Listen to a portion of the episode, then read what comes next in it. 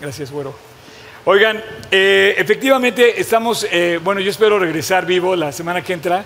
Eh, perdón, normalmente no escojo los domingos para hacer ningún viaje, pero este tipo de excursiones por los guías que llevamos son en, fin de semana y lo teníamos programado de hace meses, entonces espero, espero regresar y contarles de mi hazaña, que si Dios no quiere, pues no lo voy a lograr, pero si Él lo quiere, lo voy a lograr junto con la gente que, con los que vamos, ¿no? Pero bueno, eh, al final vamos a cantar, yo sé que tú lo harás, entonces creo que voy a poder cantar esa con, toda, la, con toda la fe. Oigan, eh, como decía, le preguntaba a Carol cuánto tiempo tiene discipulándose y dice, desde que me convertí. Y quiero hablar de discipulado porque la semana pasada, si bien veníamos regresando del campa, pienso que tocamos el tema como un poco a la ligera, como un poco superficial, y nos faltó ahondar más en esto del discipulado. Jesús escogió a doce discípulos eh, para hacer su trabajo.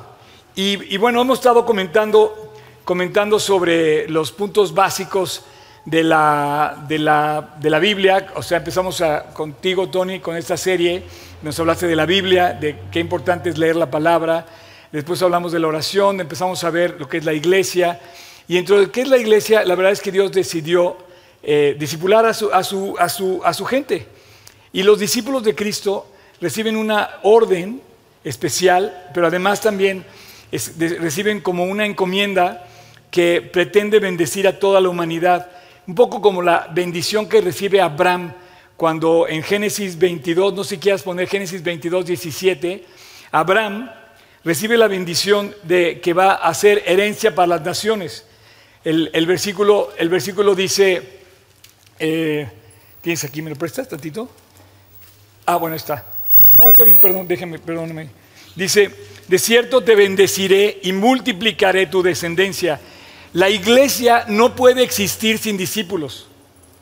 O sea, no existiría nada de lo que ves, las amistades, los compañerismos, las reuniones, la oportunidad de tener un amigo creyente, no existiría si no hubiera discípulos. No existirían los campas sin discípulos, no existiría la iglesia de poder colaborar con gente en otro lugar, como en este caso París o Guadalajara o, iba a decir Ulloa, eh, Colima, es que es el pastor que es también mi amigo, si no hubiera discípulos. Los discípulos son los que hacen posible lo que tú ves en la iglesia, ese lugar que mira que no es, no es en sí lo importante el, el edificio, pero lo que nos congrega ahí, o sea, quién puso las sillas, quién prendió la luz, quién paga el internet, o sea, todo esto no sería posible si no hubiera discípulos? ¿Quién estuviera predicando? No sería posible si no hubiera discípulos. Entonces, es algo sumamente importante que yo no quisiera que se pasara como, como por encima. El reto de Dios es que tú seas un discípulo, no solamente un creyente. Dice, de cierto te bendeciré y multiplicaré tu descendencia como las estrellas del cielo y como la arena del mar, y tu descendencia poseerá las puertas de tus enemigos. Cuando Dios bendice a Abraham y le dice esta, le da a esta promesa, un poco siento que yo ese como equiparable a la promesa que le da a los doce discípulos, que a través de los discípulos, de los doce discípulos, las naciones iban a encargar de conocer el mensaje de Jesús. O sea, Jesús estuvo tres años y medio discipulando a doce hombres, de todas, o sea, diferentes eh, características y, entornos. Había unos ricos, otros pobres, unos chicos, otros grandes, casi todos eran, casi todos eran medianamente jóvenes, por así decirlo. Pero Jesús escogió a doce. Y tú y yo estamos aquí gracias al trabajo de ellos. Qué curioso que Jesús sabía que no iba a poder físicamente disipular a toda la humanidad Jesús. Jesús no podía estar en todo el mundo ni por todas las generaciones. Jesús iba a estar brevemente en este, en este mundo, tres años, pero le encarga a 12 personas que hagan su trabajo por el resto de la historia. Entonces, en las generaciones y en todo el mundo, hasta el último rincón de la tierra, se predica hoy el Evangelio gracias al trabajo estratégico de 12 hombres que Dios quiere multiplicar hoy en ti y en mí.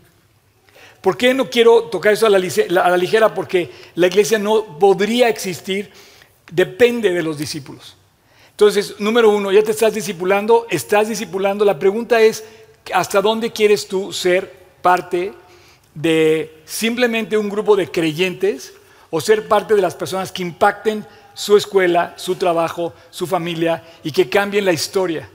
Vamos a ver un video que preparamos, ya tiene tiempo, es el video más visto de nuestra iglesia de Polanco, tiene varias vistas, pero hace un comparativo entre lo que es un creyente y un discípulo.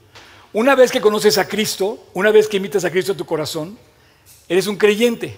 Sin Cristo en tu corazón, eres un incrédulo. Perdonen si alguien no tiene la seguridad, no estoy ofendiendo a nadie, pero o estás con Cristo o no estás con Él. O lo tienes o no lo tienes. O eres o has sido perdonado o sigues todavía con deudas que tienes que pagar delante de Dios. El creyente viene al conocimiento de Dios a través de la salvación y Dios le da una vida nueva. Pero una vez que ya tienes esa nueva, esa, nueva vida en tu, en tu corazón viviendo, que es la vida de Dios en tu corazón, tienes la posibilidad de convertirte en un discípulo de Cristo. Y bueno, quiero que vean este, este video que preparamos para ustedes también.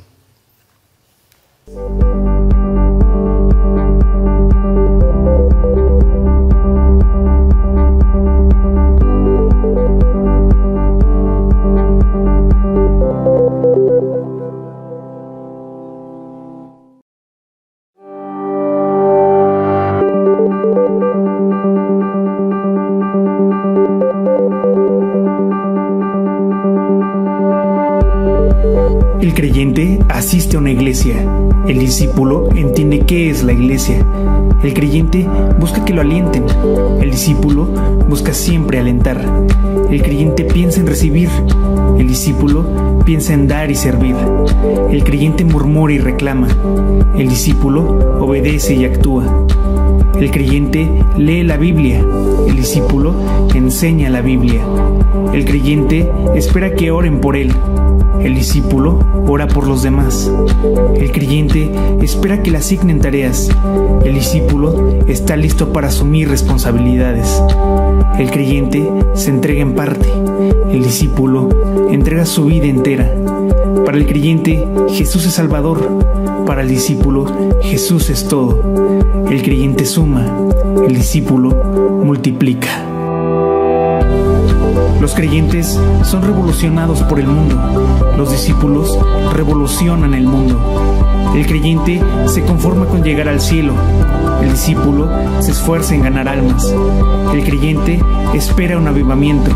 El discípulo es parte del avivamiento. El creyente sueña. El discípulo actúa. Todo discípulo es creyente, pero no todo y ese mandado, y aquí estoy con vosotros todos los días hasta el fin del mundo. La orden de Dios es que tú vayas a todas las naciones a ser discípulos. Curioso, Dios nos encargó esa comisión. La comisión de predicar las buenas nuevas, una comisión, una encomienda. Dijo, vas a estar en este mundo y vayan y hagan discípulos. Es lo que están haciendo contigo, lo que están haciendo conmigo. Dios, bueno, digo, perdón que te señalé, pero sé que te estás discipulando. Entonces me da mucha emoción que lo estés haciendo la verdad. Porque aparte, el maestro de Alex, ¿te llamas Alex? Fer. El maestro de Fer es, es, el hijo, es, una, es un chavo que yo vi prácticamente crecer desde los cinco años y ahora es el pastor de Tijuana. Entonces, la verdad, me da mucha emoción ver a un joven de 35 años en Tijuana que está discipulando a otra generación. Y bueno, como se había dicho, yo había orado por eso, había orado por una generación nueva de discípulos que se levantaran, que hagan el trabajo. Y me se me hace muy emocionante que la vida de los Gándara ahora no, nada más fueron eh, eh, una familia, eh, Homero y Claudia, que se sentaron al, al, estudio de discipulado, sino que ahora están impactando tanto Tijuana como San Diego. Y cuando ustedes ven que yo voy a San Diego o a Tijuana, es porque ellos tienen un trabajo ahí, a una iglesia que está viva y que permanece y que se ha mantenido. Y que bueno, ¿qué hizo Jesús con eso? Nos encomienda, nos hace la gran, la gran encomienda, la gran comisión y se vayan por todo el mundo, enseñen lo que, lo que han aprendido, enseñen lo que han aprendido de mí y vívanlo. Entonces, como que el discipulado de Jesús tenía una característica, estaba él ahí. Y él dijo, voy a llevar a mis discípulos, ¿puedes subirme un poco el micrófono mío, por favor? Eh, él, dijo, me, están conmigo, síganme. Entonces llamó a Mateo, llamó a Juan, llamó a, y le dijo, ven y sígame. De hecho, ¿quieres leer, por favor? Eh, ¿Quieres poner Juan 1. Juan 1, por favor, eh, versículo 37 y 39.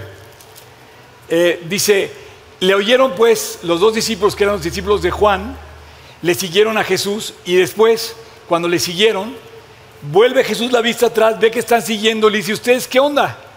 ¿Qué buscáis? Yo te pregunto, ¿qué estás buscando tú al venir a la prédica? ¿Simplemente estar ocupando ahí? ¿O quieres que Dios, le dices a Dios, Dios usa mi vida? Esta es tu oportunidad de despertar a causar impacto a la gente con la que estás conviviendo. Entonces le dice, ¿qué ves? ¿Qué buscáis? ¿Qué le dicen los discípulos? Señor, ¿dónde vives? No sé si cachas la idea. Queremos seguirte a donde vives, como tú vives.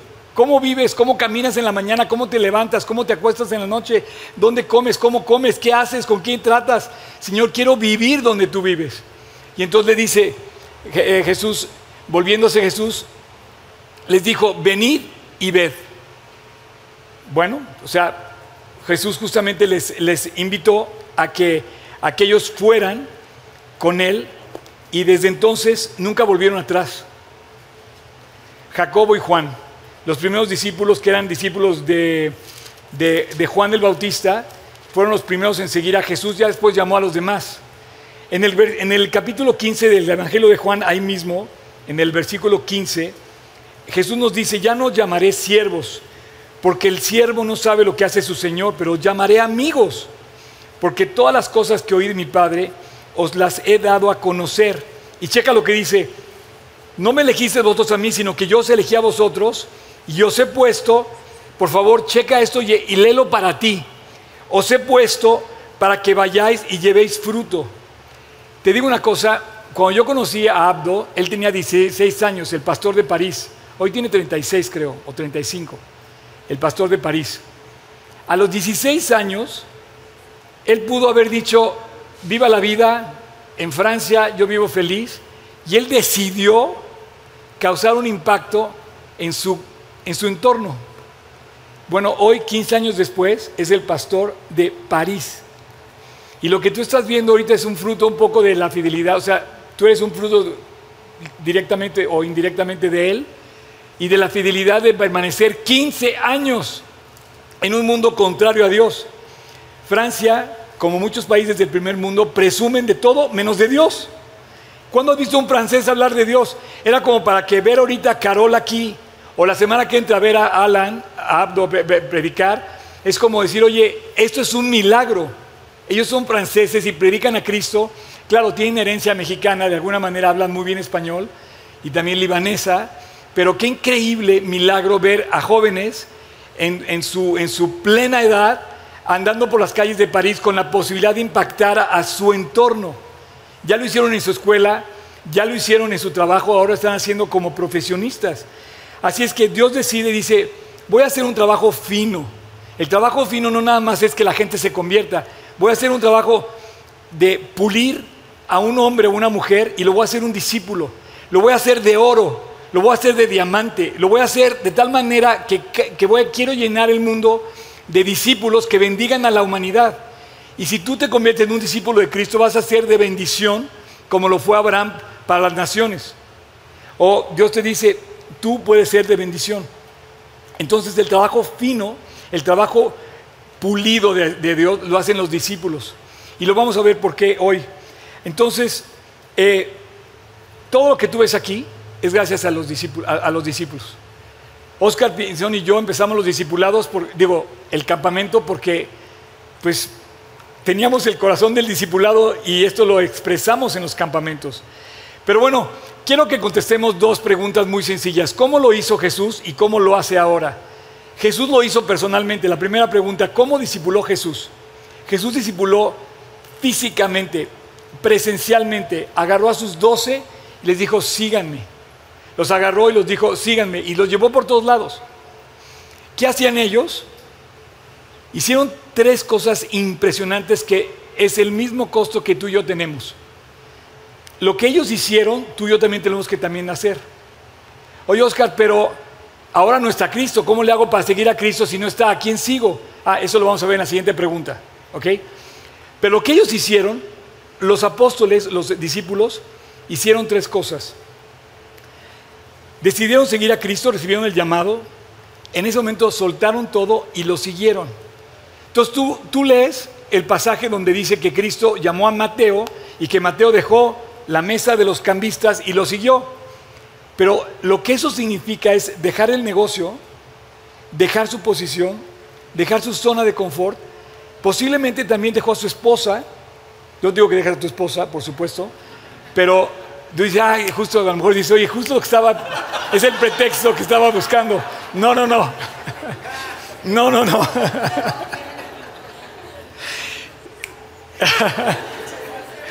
No, no, no. Pero estoy seguro que Mateo, si estaba casado, yo no alcanzo a ver si Mateo estaba casado. Posiblemente Mateo estaba casado. Pero si estaba casado, estoy seguro que Mateo no desatendió sus responsabilidades de marido, pero siguió a Jesús. No sé si me explico. Y Mateo se entregó completamente. Entonces eso es el mismo precio que de alguna manera tú y yo tenemos que pagar también. Entonces, él discipuló a 12 personas que vivieron con él, anduvieron con él, caminaron con él, durmieron con él. Ven y sígueme. Dice, ¿a dónde vas? Llévame a donde vives, maestro. Y Jesús los llevó a donde vivía. Y se quedaron con él día y noche. Y dormían y en la madrugada se despertaban y estaban con él. Y en la mañana desayunaban con él. Y a mediodía estaban en la barca. Las tormentas y las bendiciones que hicieron las vieron de Cristo, las compartieron con Cristo. Estaban juntos, caminaban juntos, aprendieron la Biblia directamente del autor. Así es que Dios sabía que no podía alcanzar a su gente de esa forma, a toda la gente en el mundo, perdón. Y entonces dijo, voy a hacer a 12 discípulos que lo hagan. Y quiero, y quiero que pasen su Biblia a segunda de Timoteo, capítulo 2, versículo 2, dice, este es el trabajo del discipulado. Lo que has oído de mí ante muchos testigos, esto encarga a hombres y mujeres también, por supuesto, fieles. Es una característica, by the way, o sea, por cierto, de lo que es un discípulo, una persona fiel. No que hoy está contigo y mañana ya no, no que hoy sí viene y mañana ya no, no que, no, fieles que sean idóneos para enseñar también a otros. La estructura del discipulado es la estructura que Dios escogió para hacer la iglesia. Y a lo largo de la historia, tú y yo estamos aquí gracias a discípulos que decidieron seguir a Cristo con todo el corazón. Y bueno, el mundo conocería de Jesús por esos doce. Estrictamente estaban en el lugar del imperio romano más desprovisto de, la, de, la, de todo el imperio romano. Estaban en Judea, en Galilea, en Samaria, y en el imperio romano eso no pintaba en ningún lado. Dios cambió el mundo con doce discípulos completamente desconocidos que impactaron el imperio romano y por lo visto hasta nuestra fecha. ¿Qué hicieron esos hombres? Bueno, Jesús les dijo, ven y te haré pescador de hombres. Ven y vas a cambiar la historia. Ven y vas a hacer cosas que trascienden. Honestamente, yo no me quiero morir vendiendo camarones en el Nautilus. No va a trascender. Seguramente hay muchos mejores restaurantes. Yo me quiero morir predicando la Biblia. Eso sí va a trascender. Y si hago un poquito porque tu vida reciba el mensaje de Dios, eso va a trascender. Y Dios quiere que tu vida trascienda. ¿Hasta cuándo vas a despertar tú y ver que tu vida puede ser de un impacto profundo a la gente que está a tu alrededor? Piensa por un momento cuántas personas están cerca de ti que están lejos de Dios. Piensa por un momento. Y son los que te invitan a ver el concierto de tal o a ver el antro. No, o sea, por un momento piensa cuánto podrías impactar si tan solo te, como dicen en inglés, stand out, o sea, te, te, mantienes encima, por encima de lo común y corriente, porque ahora sí cada vez es más común y cada vez más corriente todo lo que el mundo nos ofrece. Tenemos que marcar una diferencia los discípulos entre el mundo y el creyente. Tenemos que marcar una distancia entre el mundo y el creyente. Porque si no, ¿en dónde vas a, en dónde vas a resaltar? Yo sé que lo que te estoy diciendo es, tiene un precio, pero tiene un precio que te va a llevar verdaderamente a pasar a la historia como algo que, que no tiene comparación. Mira, no sé cómo decirte, pero el discipulado tiene que ser algo fresco, algo atractivo, algo vivo, algo real, algo que te fascine, algo que te conquiste. Ver a tu maestro o a tu maestra discípula debe ser, oye, quiero ser como él, quiero ser como ella, quiero tener esa actitud, quiero seguir adelante. Y Jesús fue lo que hizo con los doce. Cada uno tiene su historia. Mateo, Marcos, Lucas, Juan, Zebedeo, todos ellos tienen su historia y cada uno era particularmente único. Y Dios los hizo brillar a todos. El primero fue, hubo uno primero en morir y hubo último en morir al final de todos, pero desde el primero hasta el último, ellos impactaron el mundo entero. Claro que yo te digo esto y dices, ah, ¿qué más? ¿No? ¿Qué puedo hacer yo? Tú puedes hacer más de lo que puedes imaginar.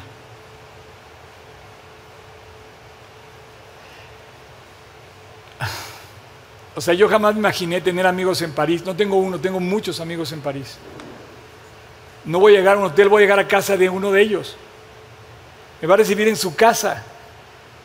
O sea, esto es, esto es como regresar al Evangelio, a la primera época y decir, oye, voy a llegar a casa de Pedro, de Juan, de Mateo, de Lucas. No sé, es como... Y, y me siento como muy honrado de decir que tengo amigos fuera de México, fuera de esa ciudad, que me los dio Dios pero nunca lo había hecho. Ni a las historias más increíbles. El otro día le estaba hablando de Cristo a un, estábamos discipulando en un restaurante. Porque esto es lo que hace el discipulado. Te puedes, ahorita vamos a ver las condiciones del discipulado. Entonces yo iba a un restaurante, no teníamos este lugar, no había lugar. Y, nos juntábamos y el mesero, le hablé de Cristo al mesero. Entonces yo llegaba con el mesero y le decía, hola, no sé qué. Y, y el mesero me recibía muy amable. Eh, yo me enteré después que él me decía el, reverendo feliz. Allá viene el reverendo con sus alumnos, ¿no? Eso no me lo decía cuando, estaba, cuando me estaba atendiendo. Pero lo increíble de todo es que el mesero, compartiéndole como en burla de mí, le platica al dueño del restaurante. Y entonces el dueño del restaurante venía a la misma hora a escuchar, y por siempre, a lo mejor me está escuchando ahorita, porque sigue viniendo este, iba a la misma hora que yo predicaba, iba a escucharme, hasta que un día se levantó el dueño y me dice, oye, me interesa lo que tú haces. Y yo, pero ¿quién, ¿quién te invitó a ti? No, pues es que me dijo el mesero, mi empleado. No, no, no fue así, ¿no? Pero imagínate nada más, Dios te... Bueno, no sabes la historia tan bonita que tengo con este Señor. Que Dios abrió una puerta que yo jamás imaginé por hacer lo que Dios me enseñó a hacer. Y el mesero nunca, nunca, se, nunca, nunca se interesó, el que se interesó fue el dueño del restaurante, al quien yo no le había hablado, le había hablado al otro. Entonces de repente te encuentras en historias espectaculares donde dices, Dios, gracias por invitarme a participar de esto. Acabamos de regresar del campamento, ¿no? Bueno, me acaba de escribir, no sé si supiste, Dani Ulloa. Ah, sí estabas, ¿verdad? Sí supiste, ¿no? El, el dueño del campamento, el dueño me escribe y me dice, Oscar, Quiero darte gracias por nueve años de estar usando ese lugar donde aprendemos de ustedes. O sea, increíble. ¿Y qué hicimos? Compartir lo que aprendimos en el discipulado. Nada más que ponerlo a nivel cancha, ¿no? Ok, Jesús escogió, y bueno, si ahora ya no está Jesús, ¿cómo le hacemos? El discipulado tiene que ser de Él, Él tiene que ser nuestro maestro, tenemos que seguir a Cristo, tenemos que aprender de Él. Si ya no tenemos a Cristo, ¿Cómo le hacemos los creyentes? Tenemos que aprender la Biblia, tenemos la Biblia. Entonces las enseñanzas que nos enseñó, la tenemos de la Biblia y tenemos que seguir aprendiendo. Entonces tenemos la misma fuente, que es la Biblia. Pero ya no tenemos a Él. ¿A quién seguimos? ¿Al pastor? No. Por favor, no, no es seguir al pastor. Muchos siguen al pastor. Ah, yo voy con Oscar. No, yo voy con Juan Manuel. Ah, yo voy acá porque hay muchos jóvenes. Ah, no, yo voy acá porque hay muchos viejitos. Ah, no, yo voy para acá porque, no sé, no seguimos ni a uno ni a otro. Seguimos a Cristo. Ellos eran 12 discípulos que seguían a Cristo. Entonces, la primera pregunta, ¿cómo le hizo Jesús? Jesús escogió a 12 que les dijo, señores, van a vivir conmigo y van a aprender. Y ellos dejaron su vida por seguirlo. ¿Y ahora cómo lo hacemos? ¿Cómo lo hacemos hoy? Es la segunda pregunta de hoy. Pues bueno, ¿tenemos la misma fuente? ¿Quién es nuestro maestro? Los que estuvieron en la sesión primera no levanten la mano. ¿Quién es nuestro maestro? Sigue siendo Dios. Pero entonces, ¿cómo? ¿Cómo se manifiesta Dios? La palabra es, la palabra es, el, es lo que nos va a enseñar.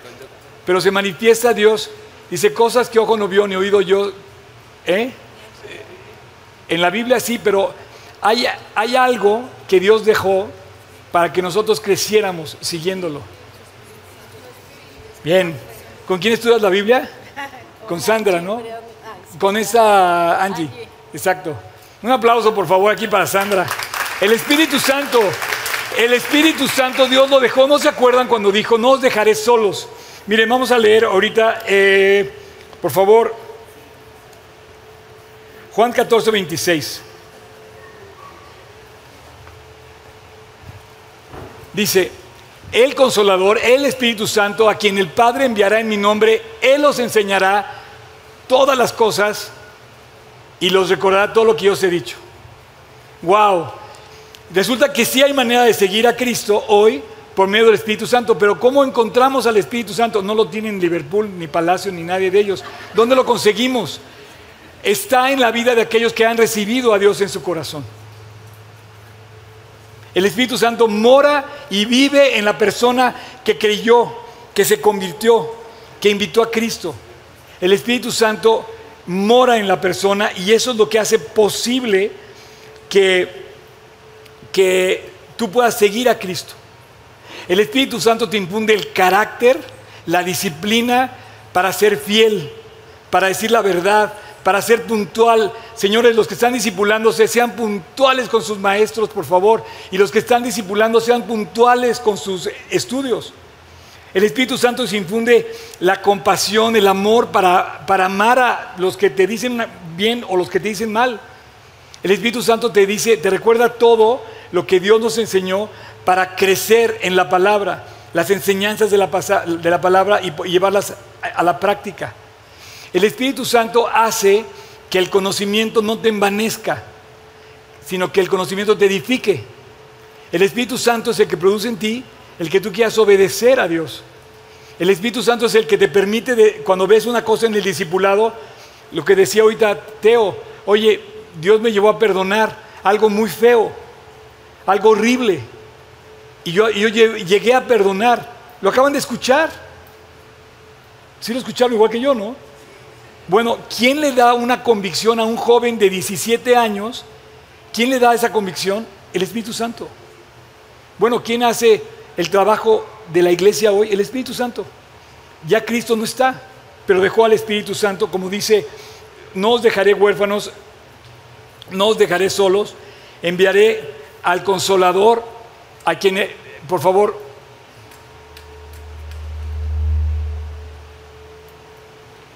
gracias.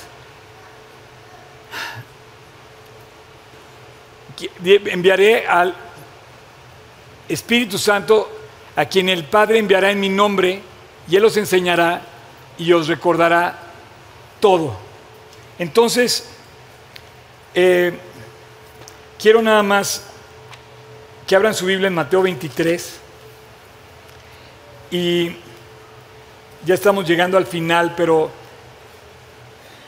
fíjense, en Mateo 23 dice, hay de vosotros escribas y fariseos hipócritas.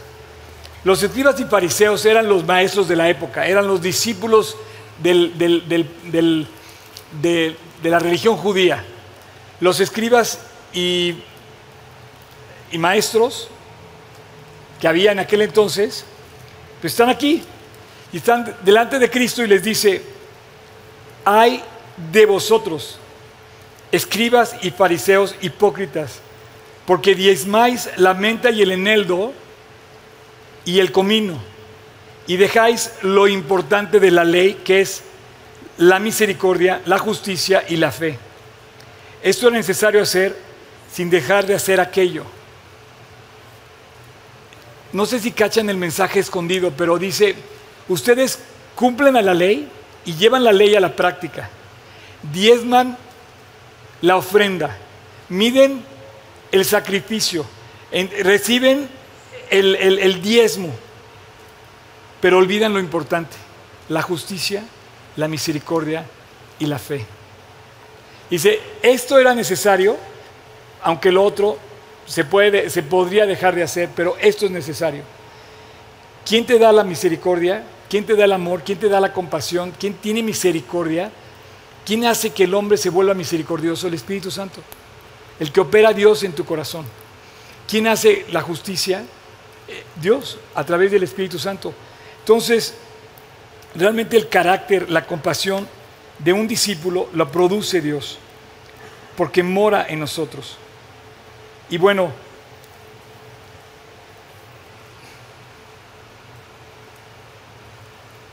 si, si Cristo discipuló a doce y lo seguían los doce y aprendieron de él y vivieron con él, ahora nosotros aprendemos por el Espíritu Santo que mora en nuestro corazón una enseñanza que viene en la palabra, a través de hombres y mujeres que son idóneos, fieles, para enseñar también a otros. ¿Estamos de acuerdo? Entonces yo te quiero decir cuál es el proceso para llegar a eso. Hoy el discipulado, que es la característica de G316, nuestra iglesia, no tiene un templo donde reunirse. No tenemos un lugar así como, ah, voy a la iglesia tal. Y estamos como acostumbrados a, a un templo. No, Dios no hizo templos, Dios hizo discípulos. El único templo que Dios decidió hacer no existe ahorita, está en Jerusalén, o debería estar en Jerusalén y no está ahorita. Dios no hizo templos, Dios hizo templos vivos, templos de, de, corazón. O sea, si, si, tú vas a cualquier iglesia, híjole, si tú vas a cualquier iglesia, eh, ¿podemos, ¿Podemos apagar el radio otra vez, por favor? Em, ¿Cuántas iglesias creen que hay en el mundo? En Polanco, ¿cuántas hay? Iglesias como tal, iglesias. Y conocemos unas, son muy bonitas. Ahí la gente se quiere casar, quiere ir a la iglesia a casarse, quiere cosas así, ¿no? Todo el mundo hay miles de iglesias. Hay unas más famosas que otras. Hay unas que son obras de arte. Hay unas que están llenas de oro. Hay unas que están con esculturas y pinturas y llenas de cosas. Y, nos, y nos llama la atención las iglesias. Si vas al Vaticano o a la Meca o a donde quieras, vas a encontrar iglesias. Bueno, vas a encontrar eso. Una piedra vestida de oro que no puede hablar, ni puede ver, ni puede oír. Dios dijo, voy a construir mi iglesia sobre piedras vivas, que tengan un corazón de discípulo, que amen, que tengan compasión, que tengan misericordia, que hagan justicia y que tengan fe. Esa es la iglesia. La iglesia no es un lugar, la iglesia es un discípulo. Un discípulo es, capaz de hacer una iglesia, si no pregúntale a Homero Gándara. Homero Gándara se fue solo a, Tijuana y hoy tiene una iglesia en Tijuana y en San Diego, porque es un discípulo. Y así hay muchos en, el mundo. Y no, dependen del edificio, no dependen del lugar. Ayer estaba yo hablando con el chavo que me trajo al aeropuerto.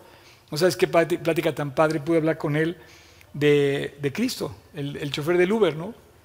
Entonces, ¿cuál es el proceso? Bueno, justamente lo primero que te quiero decir, que el discipulado no es dictado así, voy a estudiar y voy a ver, ok. No, no, no, es actitud, pero sí vas a recibir un dictado. ¿Por qué un dictado? Bueno, porque un dictado finalmente, esa es la estructura en la que nuestra iglesia se formó.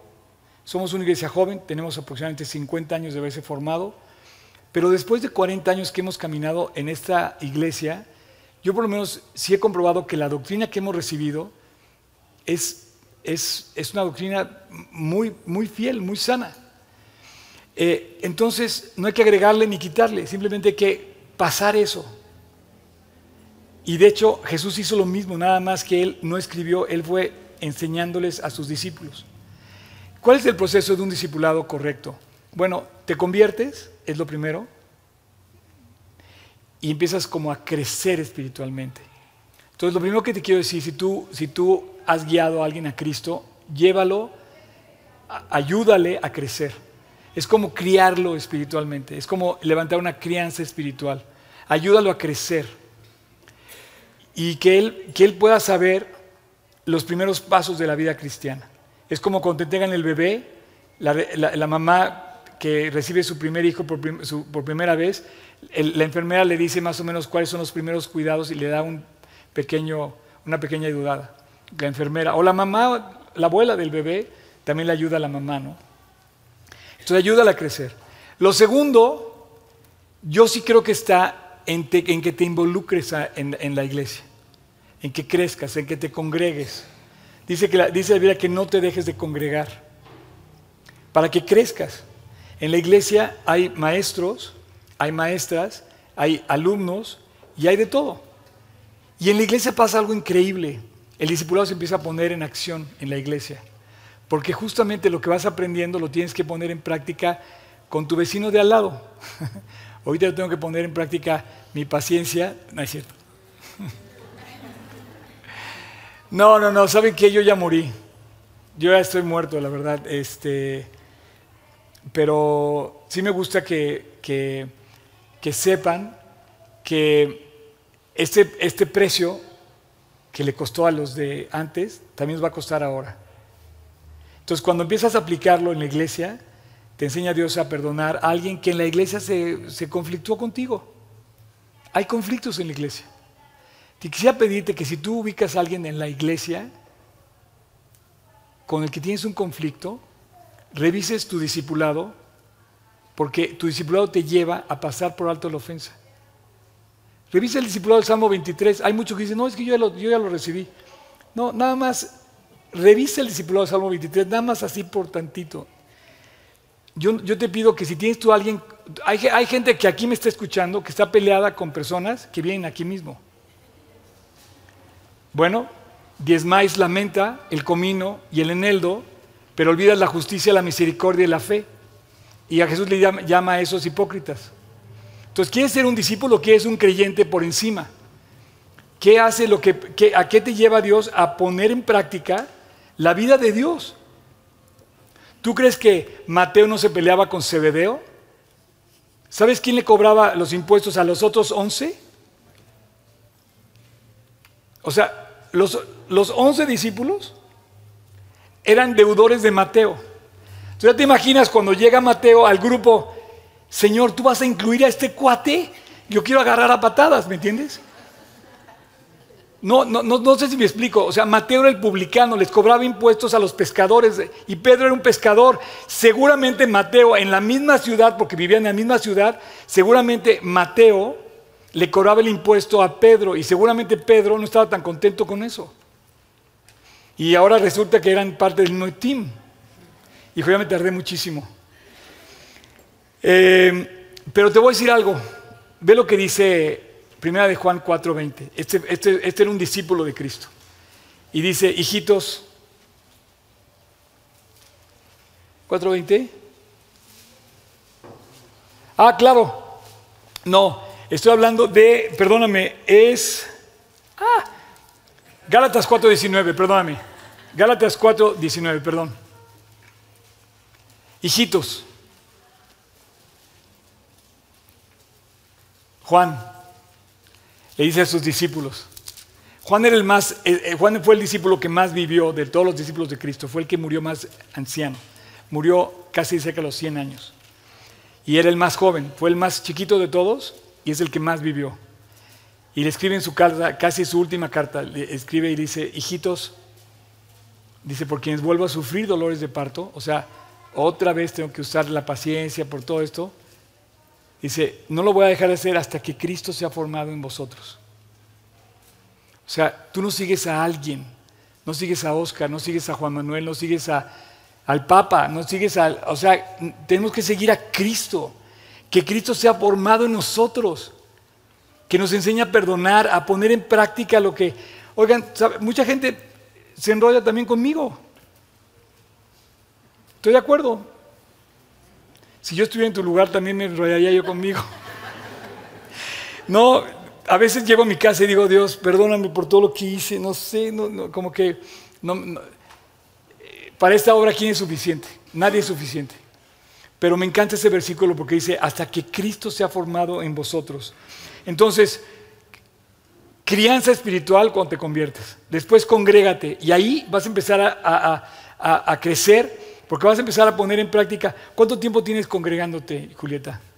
Como 23 años. 23 años. ¿Y cuántas cosas no has tenido que vivir? Bastantes, difíciles, pero Dios me ha sacado adelante. Un aplauso, por favor. Así es, así es. Dentro y fuera de la iglesia.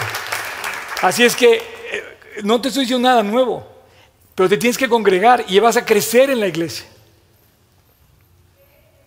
¿Quieren ver una mujer fiel? La tengo enfrente de mí. Y ahora, eh, ahora sí, primera de, de Juan 4:20. Lo que te decía, si ves a tu hermano y dice, ¿cómo puedo decir que yo amo a Dios y aborrezco a mi hermano? ¿Cómo puedo decir que mora el amor de Dios en mí? ¿No? Entonces el discípulo pone en práctica esas cosas. Justamente pone en práctica esas cosas. Eh, cuando te congregues, ya lo dije, no sigas al maestro, sigue a Cristo, hasta que Cristo se ha formado en ti. Y bueno, ¿cuál es la meta? Esa es la meta, que Cristo se ha formado en ti. Y la pregunta de todas, a ver quién me contesta esto. ¿Cuándo termina el discipulado? ¿Cuánto dura el discipulado? Oigan, ustedes sí pusieron las pilas. En la mañana me decían, dura una hora de 7 a 8. en la mañana me decían, dura una hora de 7 a 8. Y ahorita ustedes dijeron toda la vida, exacto, hasta que Cristo no se ha formado en ti. Esa es la meta. O sea, no es cualquier cosa. Estamos hablando del trabajo fino. Estamos hablando del Rolls Royce, de los coches. ¿Saben cuál es la diferencia entre un Volkswagen y un Rolls Royce? Rodolfo. Los detalles. Cuando hablas de un discípulo, hablas de un Rolls Royce. Y cuando hablas de un creyente, hablas de un Volkswagen. Bueno, hay Volkswagen muy padres ahora también, ¿eh? Ya quisiera tener uno yo. Eh, pero ¿cuánto dura el discipulado? Dura, hasta que Cristo es formado en ti. Cuando Cristo ha formado en ti. Cuando vives para Cristo, cuando reaccionas como Cristo, cuando, cuando actúas como Cristo, porque es a quien seguimos. Qué increíble que nuestros maestros nos enseñaron a seguir a Cristo y cuando ponemos eso en práctica, de repente nos damos cuenta que nos dejó con la enseñanza. Es como, es como aquel que no quiere perdonar, ¿no? O sea, tú no puedes cambiar la actitud de la otra persona, pero si tú no lo quieres perdonar, o sea, tú a lo mejor no puedes cambiar el problema, pero sí sí lo puedes perdonar. Eso ya está en tu cancha. Vamos a ponernos de pie y por favor, ahora sí, chat, pásenle por favor. Eh, vamos a darle gracias a Dios. Padre, muchas gracias por esta mañana, gracias por todo lo que hemos podido comentar acerca del discipulado. Gracias porque nos estás invitando, Padre, a, a sacudirnos el polvo, a levantar las manos caídas y las rodillas paralizadas y hacer una senda que nos lleve más alto y más arriba. Dios, gracias porque esta iglesia se hizo a través de discípulos. Gracias porque todo lo que hay detrás del trabajo de, que vemos en G316 es el discipulado. Esto va a permanecer si hay discípulos. Esto no va a permanecer si no hay discípulos. Los campamentos, los compañerismos, los auditorios, los, eh, las reuniones, los amigos, las relaciones que ha habido aquí, que se hacen aquí, finalmente Dios es el fruto del trabajo de discípulos. Los maestros, Dios, las maestras, la gente que está a cargo de, de todo lo que hacemos, son discípulos. Gracias porque la característica de este lugar nos ha llevado a aprender y a poner en práctica pues la doctrina que nos has enseñado. Esa doctrina Dios me ha enseñado a perdonar, me ha enseñado a ser generoso, me ha enseñado a sonreír, me ha enseñado a pasar por alto la ofensa. Discipularme me ha enseñado a saber que hay honra al pasar por alto una ofensa. Me, ha, evitado muchos conflictos. También he sido perdonado, Dios. También yo he generado conflictos y a lo mejor a mí me han perdonado. Ese discipulado que he recibido, Padre, me ha enseñado tanto que hoy puedo decir que vivo muy en paz y muy lleno porque conozco a Cristo en forma personal y también porque quiero obedecerlo y seguirlo. Dios, gracias porque nuestras mejores decisiones han sido cuando hemos obedecido a Dios. Es increíble, pero lo más alto y sublime que nos ha pasado es cuando te hemos dicho que sí a ti. Señor, gracias por invitarnos a ser discípulos, a no ser comunes y corrientes, sino a levantarnos hacer el trabajo fino, profundo, que está en calar en nuestro corazón el corazón de Cristo. Fórmanos ese mismo corazón, Dios. Te pido por, por toda la gente que me está escuchando, tanto aquí como en línea, Dios, te pido para que sientan ese llamado de seguirte a ti, de imitarte a ti, de caminar y vivir lo que tú nos enseñas. Gracias Dios por todos los discípulos que hay en este lugar, con lo que hemos hecho posible, todo lo que hemos hecho posible. No ha sido nosotros, ha sido tu gracia en, una iglesia donde tú eres la cabeza y donde todos los discípulos y toda la gente nos ayudamos mutuamente como coyunturas en un cuerpo para que siga creciendo tu iglesia. Dios, que podamos salir a causar impacto en la escuela, en la oficina, en el trabajo, en nuestra casa. Y que la gente que está a nuestro, alrededor quiera conocer más de ti por ver nuestras vidas. Gracias Dios porque tú eres nuestro maestro, porque tú nos estás dejando la enseñanza más hermosa que podemos disfrutar con nuestro maestro con nuestros eh, compañeros, con nuestros alumnos, los que convivimos acá en la iglesia. En tu precioso nombre Jesús. Amén. Y bueno, mientras los chavos de la alabanza se preparan y agarran vuelo, el, secreto del discipulado está bien sencillo. El único el único eh, requisito que debes tener no es de que tú estés preparado, que seas un ilustre en las letras, que tengas conocimiento de la Biblia, no. Es solamente prepara tu oído. Físicamente el único requerimiento es que escuchar, escuchar la voz de Dios. Y una vez que una vez que ya eres así, entonces el secreto está en ser honesto, en ser honesto, en ser genuino, en ser eh, un día llegó un cuate aquí bien súper mega famoso y me dice, lo que me gusta de ti, yo, es que es genuino.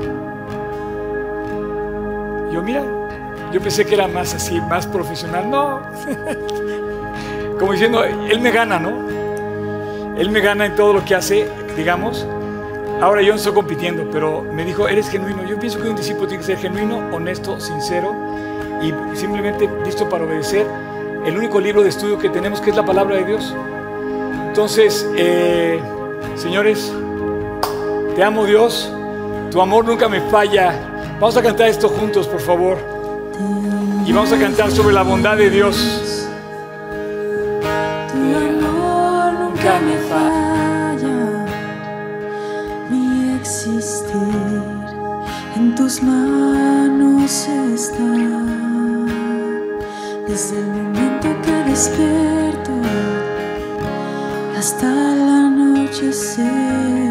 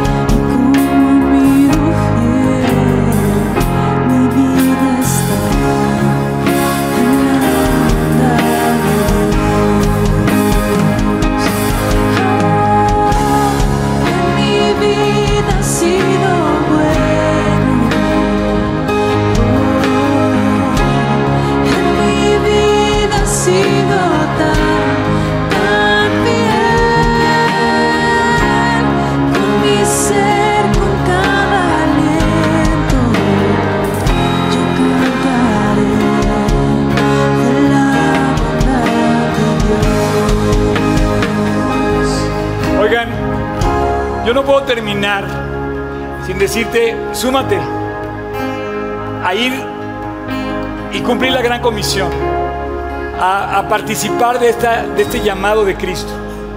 Pero no puedo concluir si todavía estás, como dice, sin conocer a Cristo. Quiero, antes de continuar y cerrar esta enseñanza, Cierra tus ojos y si tú que me estás escuchando no conoces, no tienes la seguridad de tu salvación, antes de querer ir por todo el mundo tienes que ir a, los brazos de Jesús. Antes de lanzarte a querer cambiar la historia, tienes que cambiar la tuya primero. Tienes que reconciliarte con tu Creador, tienes que pedirle perdón. Jesús te llama para que lo conozcas a Él, para que te hagas amigo de Él para que vuelvas a tu comunión con Él. Y eso lo puedes hacer ahora, en este momento, así con tus ojos cerrados. Reconoce que tu maldad, tu pecado es la que te ha separado de Dios. Antes de cambiar a todos los demás que están a tu alrededor, tienes que cambiar tú. Y antes de ir a predicar el Evangelio, conoce a Jesús en forma personal. Entrégale tu corazón, entrégale tu pecado pídele perdón, reconcíliate con Él. ¿Cómo? Ahorita lo podemos hacer, en este momento. Dios es bueno, Dios te sigue llamando, Dios sigue llamando a la puerta de tu corazón. Si tú quieres, yo te puedo guiar en esta oración. Así es que, así como estás, dile Jesús, en tu interior te necesito. Díselo a Él. Perdóname Dios. Perdóname de las faltas que he cometido y límpiame. Te entrego mi vida, Dios. No quiero hacer lo que estoy haciendo mal. Cámbiame, dame esa vida de tu espíritu que me transforme. Entra a mi corazón y quédate a vivir conmigo para siempre. Acepto, Dios, lo que hiciste en la cruz. Ese intercambio de vida por vida, lo acepto hoy. A partir de hoy, tú eres mi Salvador, Jesús. Creo en ti. Límpiame y cámbiame. Y a partir de hoy tú eres mi Señor. Quiero obedecerte y seguirte. Ahora sí, como un discípulo tuyo, contigo en mi corazón, seguirte para siempre. Y te doy gracias en tu nombre, amado Cristo. Amén. Muchas gracias por acompañarnos en esta transmisión. A nombre de todo el equipo de G36 Polanco, esperamos sinceramente que haya sido de aliento. Te pregunto, ¿ya estás echando mano de todo el material que está disponible para compartirlo? Aprovechalo y compártelo. Te invitamos a que compartas todo lo que hacemos, que finalmente es llevar el Evangelio a otras personas. Estamos en todos los canales de streaming, YouTube, Spotify y especialmente te invito a que descargues nuestra app y active las notificaciones para que tú eches mano de todo el material disponible que tenemos para ti. Y muchas gracias por tus oraciones, tus aportaciones y tu servicio. Finalmente, servicio estamos todos invitados a llevar la palabra de Dios a los que están cerca de nosotros, pero lejos de Dios. Así es que hay que hacerlo y si esto te sirve, aprovechalo, úsalo. Puedes descargar todo el material también en gt16polanco.org. Gracias por tus aportaciones, que finalmente la iglesia tiene necesidades y tú quizás has sido de aquellos que han ayudado para que esto se lleve a cabo. Y gracias, gracias de verdad, síguelo haciendo. No estoy pidiendo dinero de ninguna manera, es con toda libertad, pero si tú te quieres sumar, súmate en gt16polanco.org diagonal aportar. Finalmente, muchas gracias por tus oraciones. La iglesia debe ser casa de oración y Dios nos invita a ser casa de oración. Así es que no dejes de orar para que Dios nos guarde limpios, fieles y asidos a la palabra de Dios.